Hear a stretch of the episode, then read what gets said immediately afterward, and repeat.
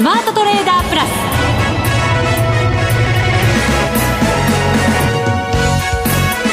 全国のリスナーの皆さんこんにちは。内田まさです。この時間はザ・スマートトレーダープラスをお送りしていきます。この方をご紹介しましょう。国際テクニカルアナリスト福永博之さんです。こんにちは。よろしくお願いします。よろしくお願いします、はい、さて日経平均株価今日は小反落ということになりました。はい。商いも少なくてそうですね、うん、あの2万7000円超えたっていうところの収書の動きからすると、はい、なんかそのままもうちょっとこう7500円とかですねあのトントン拍子にこういきそうなそういうイメージを持っていたにもかかわらず、うん、なかなか伸びませんね。なんででしょうね。ね。まああのテクニカル的にはいろいろこう上値を抑える要因があったりするんですけど、まあ、そのあたりは後ほどお話しするとしてあとあのやっぱり内田さんが今お話話をしてくれたようにやっぱ商いがなかなか膨らんでなくて、はい、で、えー、今日もですね10億株ちょっとっていうことで売買代金はまあそこそこなんですけど、うんやっぱりあの今週の、あのー、まあえー、トピックスの不動株比率のあの見直しだとか、はい、それに伴う売買だとか、あとそれから MSCI の銘柄入れ替えですかね。ありましたね。えー、まあ、そこで、あの、それぞれ4兆円、5兆円っていう金額が、うん、あの、商い膨らんだわけですけども、まあ、そこからするとですね、なんか、それに乗じて、あの、結構大口の商いは、取引終わっちゃったんじゃないかなっていうですね。なんとなくそんな気がしちゃうんですよね。終えちゃいました。はい。そうですか。でなのでですねもう本当にあの日頃あのまあトレードしてる人がまあいつものようにトレードしていてですねその上がったからといって新規の資金が入ってきてるっていうそういうふうにはちょっと見えてこないんですよね、うん、だから上値をこう追っていくような動きがなかなか見られないと。そうですね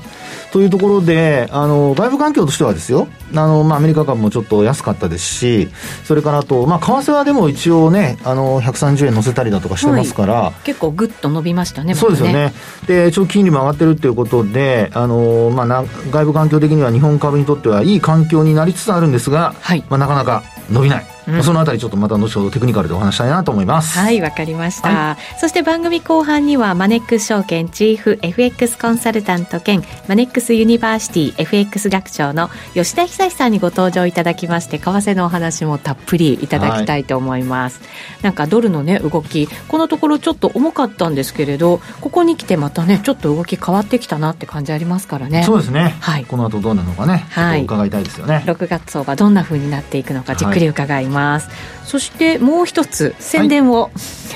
い、してもいいですか？もちろん。はい。今日ですね、ね、夜になりますけれども20時から、はい、マネックス証券で、えー、ウェブセミナーを開催させていただきます。あらまさか内田さん。はい。選挙したんですか？アシスタントとアシスタントでああそうですか。はい、えー、株は福永さんに今日伺いますよね、はい、為替も吉田さんに伺いますよね、ええ、もう一つ、はい、暗号資産の話を。それはまた興味深いですね。夜はい、はい、お伝えしようかなと思います。5月も結構動いてなんかね、はい、結構売られたっていう場面もありましたし。うん確かに、うん、ね、そこからちょっと戻ってはいますけどね。そうなんですよね、はい、なので今後の動きやっぱり気になりますのでこの6月どんなふうに動く可能性があるのかっていうところ、あの株の先行指標みたいにね言われる場面も結構あったりしますので、はい、そういう意味でもご覧になっていただけるといいかなというふうに思います、あのもちろん振り返りもやりますし6月も考えますし今更聞けないまるなんていうコーナーもあったりして、はい、そもそものところから今日はお話伺っていこうかなと思いますので、ね、はい、ぜひぜひご参加ください。講座をお持ちでない方も参加することができます。20時からスタートとなりますので詳しくはマネックス証券のホームページでご確認いただきたいと思います、うんはい、講師はマネックスユニバーシティ暗号資産アナリストの松嶋さんでございます、はい、楽しみですね。そうですね。2人で進めていきますので、はい、ぜひぜひご覧になってください。宣伝でした。さあそれでは番組進めていきましょう。この番組はマネックス証券の提供でお送りしますスマートトレーダー計画よーいドンさあ、それでは福永さんにまずは株式相場のお話を伺っていきましょう。日経平均44円飛び1銭安、27,413円88銭で大引けとなりました。今日日中200円ぐらいですかね、高安の幅が。えー、はい、その高い方で引けたという、うはい、そんな格好です。そうですね。あのー、まあ、値動き的に先ほどもですね、あの、2万7000円超えてから、その後の値動きがちょっと重たいなという話をさせていただきましたけれども、はい、あの、一つにはですね、まあ、皆さん、あのー移動平均線をご覧いただきますと、日経平均。日経平均の週足なんかご覧いただくとですね、明日でまだ、あの、一週間、あの、ロスカシ固まりますよね。はい。で、そうした中で、あの、週足の移動平均線を見ていただきますと、まあ、ちょうど今日、あの、まあ、26週線にこう、うん、ええー、まあ、あ上回って一応置いてはいるんですけども、はい。26周線を超えられるかどうかという、そういう、あの、分岐点に来てるんですよね。おそうなんですね。はい。で、あと、あの、日経平均だけではなくて、トピックスも、あの、26周線にですね、あの、まあ、ちょうど迫っているというか、上回っておりまして、はい。まあ、こちらもですね、あの、26周線を超えられるかどうかの、まあ、本当にあの、瀬戸際というか、分岐点に来ていると。なるほど。えっ、ー、と、はい、26周線、今日は 上回っているものの、それをしっかりと、まあ、1週間で超えられて固めていけるかっていうところの瀬戸際。そうですね。うん、で、もう一つ、あの、まあ、現物の、あの、商いに、がですね、メインとなっているその日経500なんですけど、はい。こちらの方は残念ながら、13周線に押し返されているという状況でございます。うん、なるほど。まだまだちょっと差があるわけですね、そうですね。はい。なので、まあ、あのー、これらの値をですね、明日、もちろん、あの、今日、まあ、下げ幅縮めて終えましたので、はい、まあ、そういう意味ではだいぶ、あの、まあ、余裕、まあ、だいぶというかちょっと余裕はあるんですけど、あの、日経平均で言いますと、えっ、ー、と、26週移動平均線、もう13週は上回ってますからね、うん、26週移動平均線の値が27,320円。はい。ですので、まあ、今日日中251円をつける場面がありましたから、ええ、もし、その320円ということになると、まあ、100円ぐらい値下がりしてしまうと、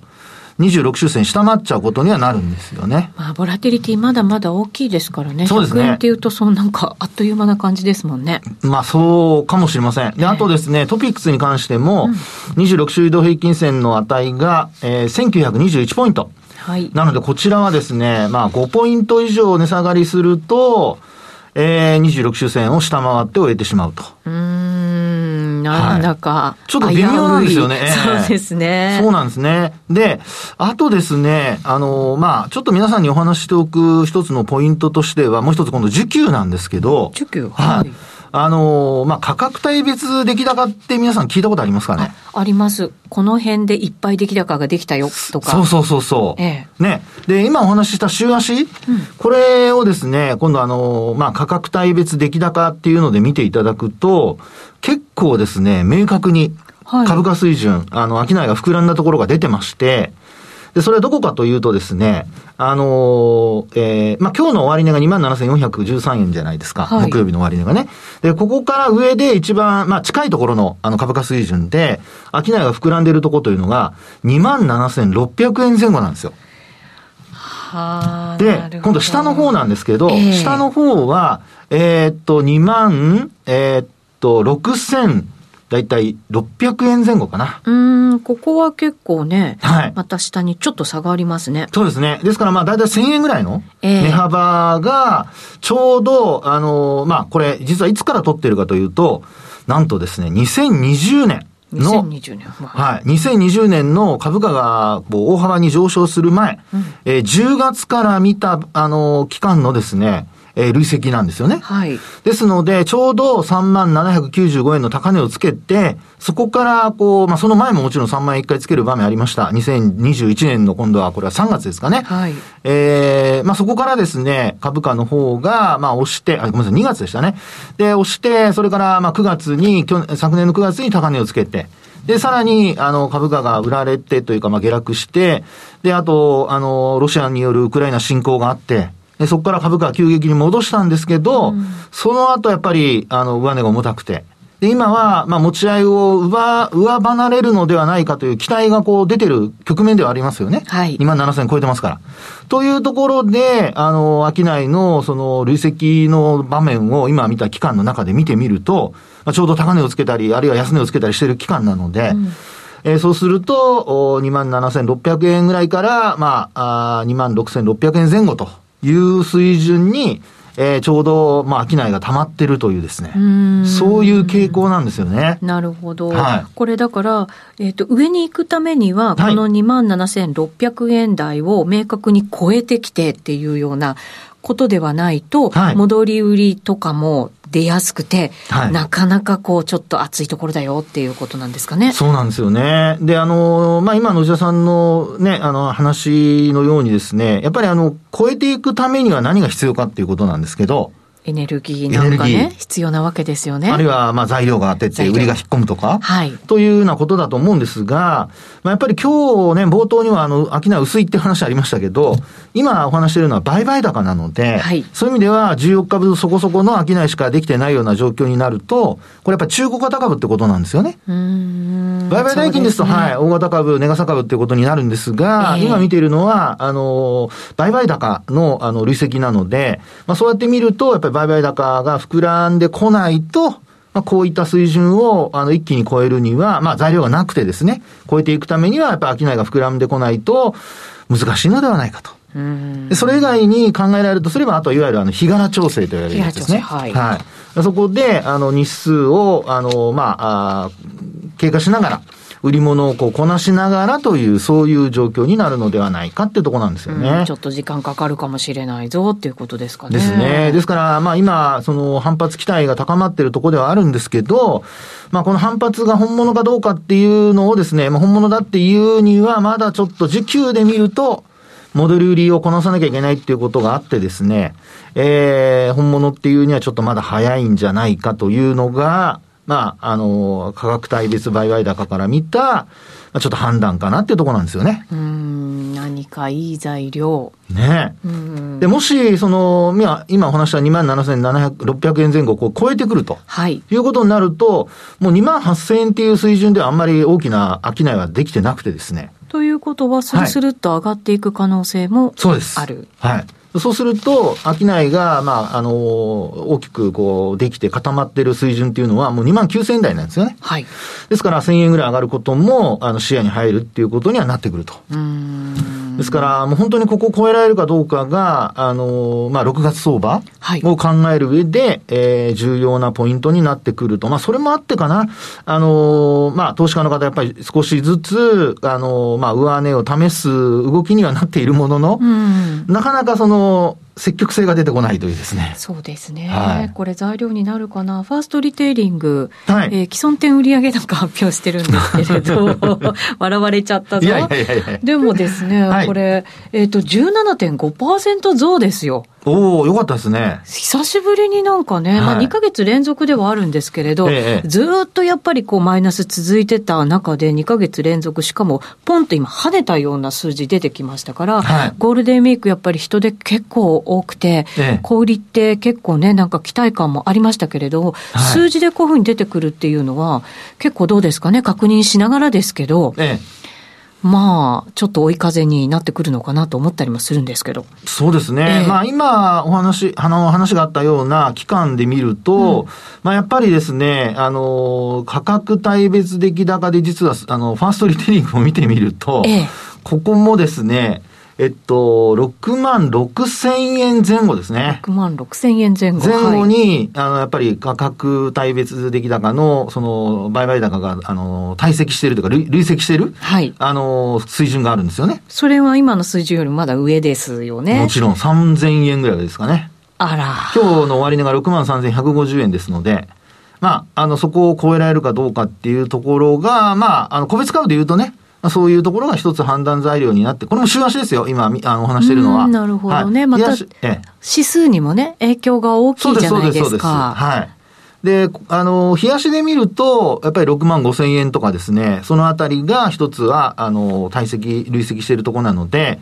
えー、6万5千円のところでの戻り売りをこなせるかどうかっていうところが一つは、まあ、特にあの、この下降トレンドがね、今、あの、なんとか盛り返そうとしている段階なので、うん、その辺の戻り売りっていうところは、やっぱり出やすい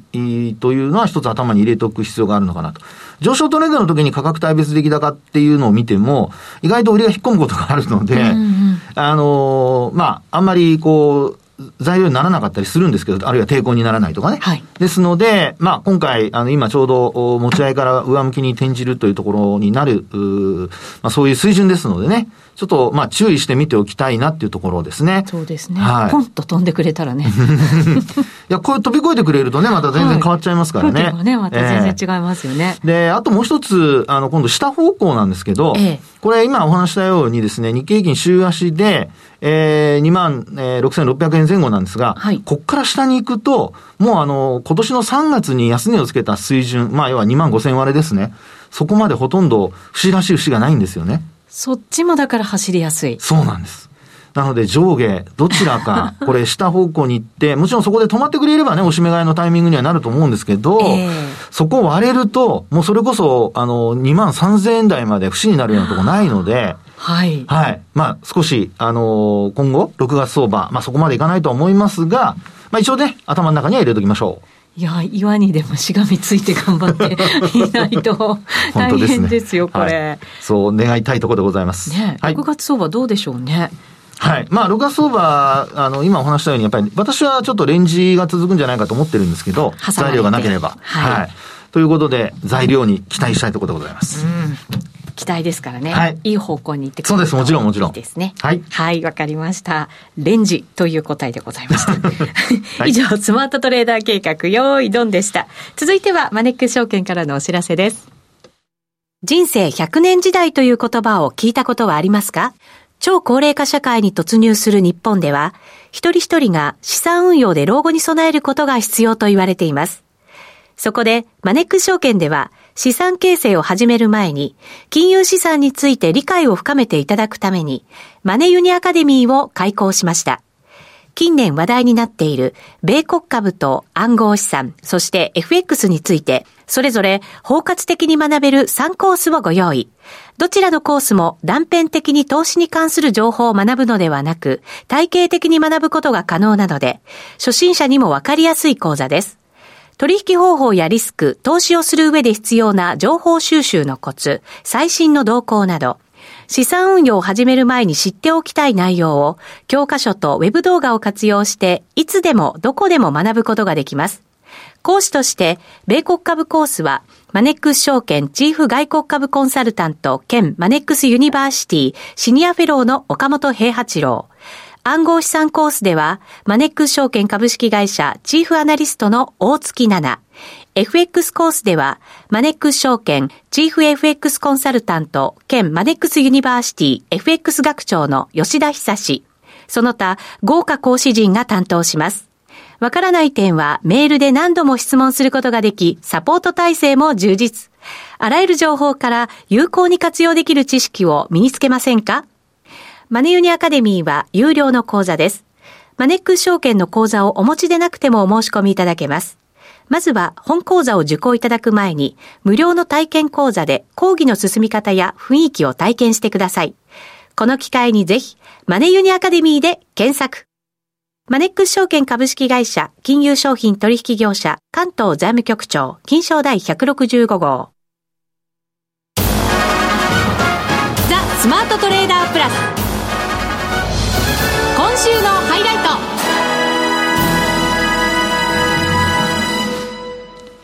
トそれではゲストご紹介しましょう。マネックス証券チーフ FX コンサルタント兼マネックスユニバーシティ FX 学長の吉田恒さんです。よろしくお願いします。よろしくお願いします。お願いします。さて現在ドル円ですけれども130円を挟んだあたりでの動きとなっています。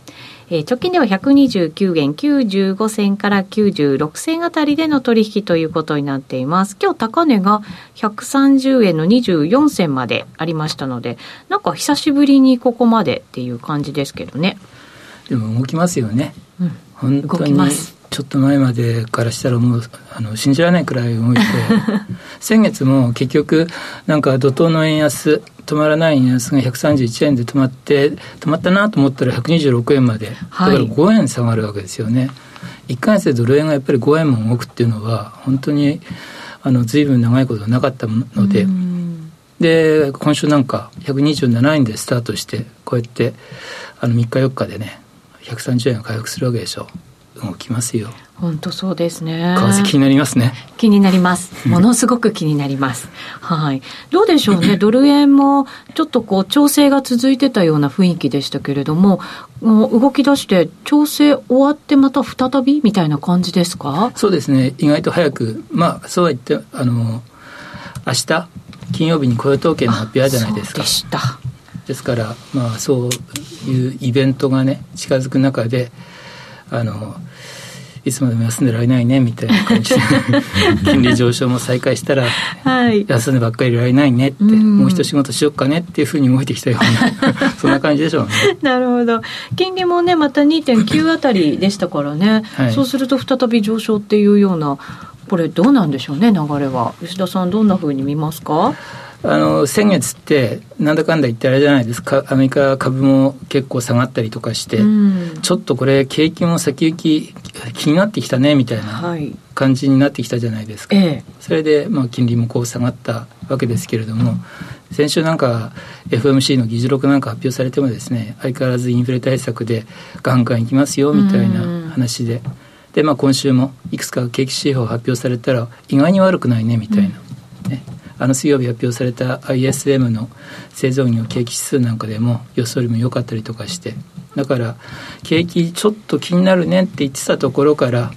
ちょっと気にしすぎじゃないっていうふうになってですね、はい、だから金利も上昇再燃したみたいなまだだからどっちかよくわからないみたいな感じなんでしょうね。うまあ、とりあえずこの6月7月は予定通り0.5の利上げをしていって QT もしていってっていうようなところは確認できてるわけですよね。ただね分かんないですけどもね、FMC って結構間違えるし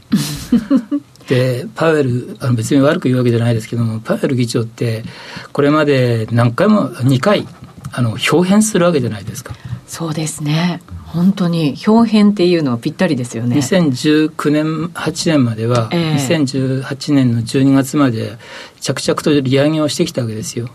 だったらトランプから「いい加減しろよ」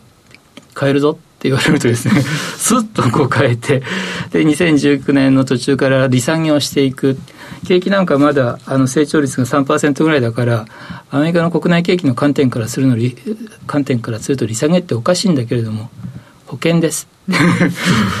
予防的な利下げです。って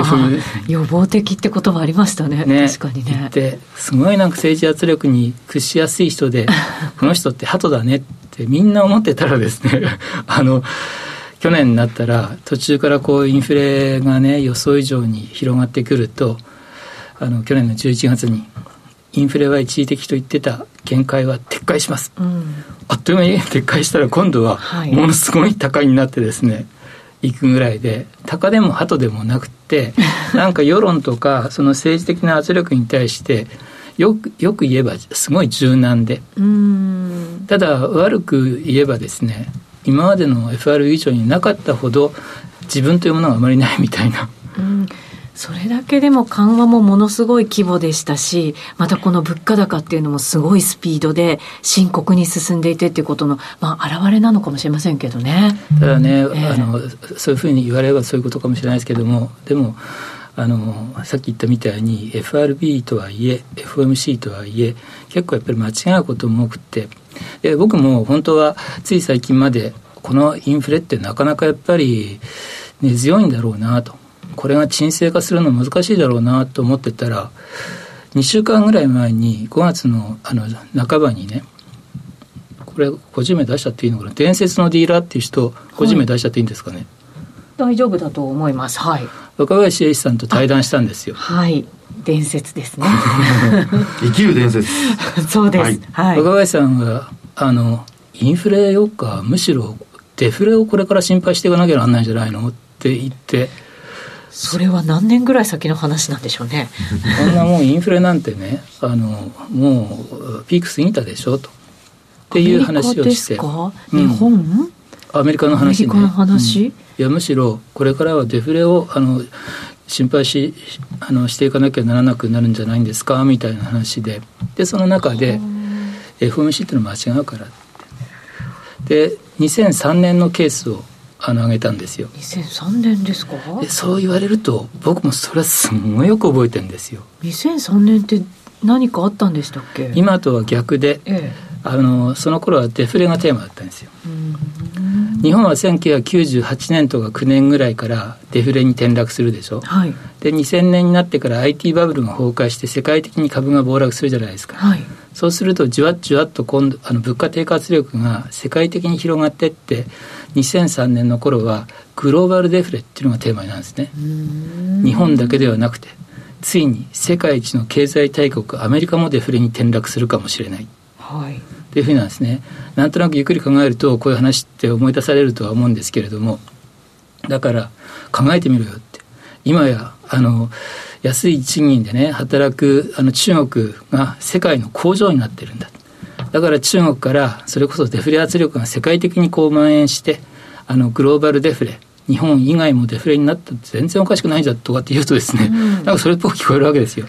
この2003年グローバルデフレがこう懸念された時っていうのはその後アメリカ実際にデフレになったんですか？いやいやもうご存知の通りデフレになってないでしょう。そうですよね。ただ渦中においては、うん、みんなあのだって FR FRB 自体が FOMC の議事録なんかでデフレを懸念するわけですよ。あそうだったんですね。だからみんなこれはもうアメリカのデフレ転落をなんとか回避しなきゃなんない。デフレって深刻な問題なんだ一過性ではなくて構造的な問題なんだっていうふうになってくるわけですよ、まあ、日本はそうでしたからね。そのピークが2003年6月の FOMC なんですよ、でその頃まであの FOMC も何回も利下げするんですけれどもいよいよこの2003年6月の FOMC がねこう天下の分かれ目になっちゃうかもしれないと。ここでね、あの0.25%なんて利下げなんかもう論外であると。0.5%以上、いや、1%の大幅利下げでも、あの、全然おかしくないかもしれない。ってなるわけです。盛り上が盛り上がるわけですよ 盛り上がる。話聞いててもなんか盛り上がりそうでしょ。引き込まれるでしょ。そうですね。ところがですね、ええ、FOMC が出した答えは0.25%の普通の利下げだったわけですよ。そこからね、金利は急半騰するわけですよ。はい、だからみんな、このデフレっていうのは深刻な問題で構造的な問題だから一過性ではなくて、いつまで続くかわからない。そこについに世界一の経済大国アメリカまで巻き込まれたら大変なことになるかもしれない。ね、1%利下げしたっていいくらいだとかって思ってもすごい前のめりになってだから金利も前のめりにこう下がってるわけですよ。ところがですね蓋開けで見たら普通の0.25%の利下げでそして一連の利下げシリーズはそこで終わるんですよ。でみんな気が付いたんですよ。あ俺たちちょっと極端すぎたねって大騒ぎしすぎたねって。デフレデフレって言ったけどもそうでもないねって。それで気が付くわけですよ FOMC に、まあ、FOMC もあの騙したわけじゃないでしょうけども、はい、FRB が間違ってたんですよ。間違ってたから FRB は最後のところで6月の FOMC でそこ修正するんですけども、うん、修正してみんなもあ FRB に騙されてたんだみたいな感じなわけですね。なるほどまあそんなこともあるもんだから分かんないですよ今回のインフレもだからねもしかしたら後から考えたらちょっと騒ぎすぎたかなっていうこともねなってればいいなと思いますね、ね、逆にね。うん、へまあ、為替6月もまだまだちょっとボラティリティ大きそうですから気をつけながら はいトレードしていきたいと思います。面白かったでしょ。はい、吉田さんありがとうございました。さて、そろそろお別れのお時間です。ここまでのお相手は、福永博之と内田まさでお送りしました。それでは皆さん、また来週この番組はマネックス証券の提供でお送りしました。